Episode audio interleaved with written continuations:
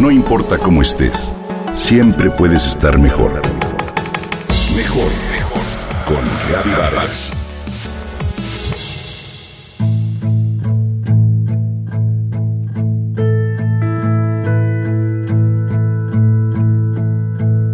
Subir una montaña puede parecernos algo divertido o bien un castigo de la Inquisición.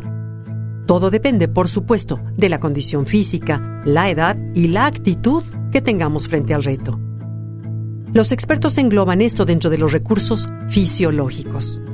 Hasta aquí, nada nuevo.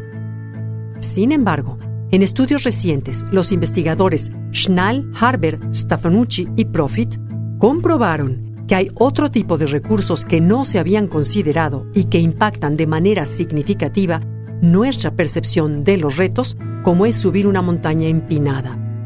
Me refiero a los recursos Es decir, que en la vida percibimos la intensidad de las dificultades según la compañía que tenemos. ¿Sabías que subir una montaña en solitario es más difícil y cansado, pues se percibe más inclinada que si lo haces en compañía de algún ser querido? No obstante, este efecto que se comprueba en los estudios cambia de acuerdo con la duración de la amistad, el cariño o el lazo de unión que exista. Entre más estrecho o mayor sea la duración de la amistad, menos intimidante será el desafío. De ahí lo bien que nos sentimos cuando estamos entre amigos y familiares cercanos. De manera paralela a lo anterior, se ha demostrado que la soledad tiene los efectos contrarios reduce años de vida en un grado mayor que tener obesidad, diabetes, fumar o padecer depresión alta, todo junto. Con ello es evidente que el aspecto emocional se liga estrechamente con nuestro estado físico. Una vez más viene a mi mente la frase sabia que tantas veces escuché de Joaquín Vargas, mi padre. Llórate pobre, pero no te llores solo.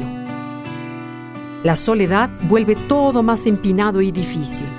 Incluso se sabe que un dolor físico se percibe menos intenso cuando tenemos el apoyo de nuestros seres amados. He estado convencida de que la decisión más importante que podemos tomar es la elección de nuestro compañero o compañera de vida, quienes nos acompañará en el camino, tanto en las buenas como en las malas. Y estos estudios me lo confirman. Muchos hemos comprobado que en momentos difíciles o de dolor basta, y cuánto se agradece, la presencia de un ser querido para sentir un abrazo en el alma. Todo se aligera y se vuelve más llevadero.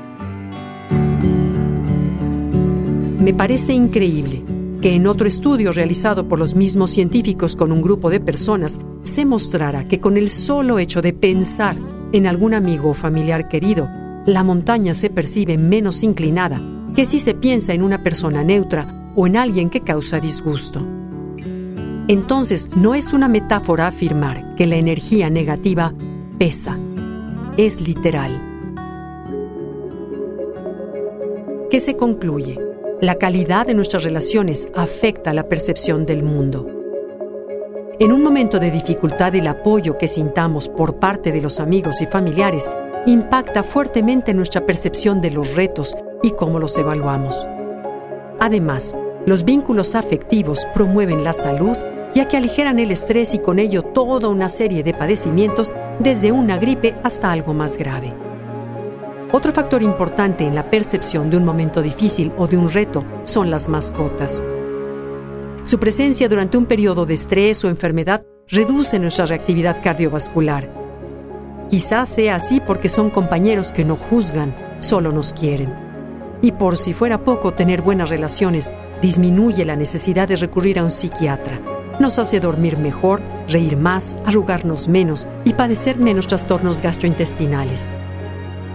Vale la pena fomentarlas, ¿no crees? Te invito a procurarlas.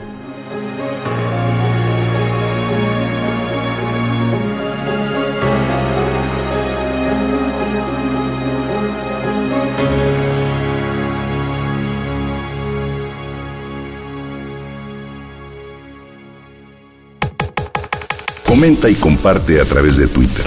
Gaby-Vargas. No importa cómo estés, siempre puedes estar mejor. Mejor, mejor. con Vargas.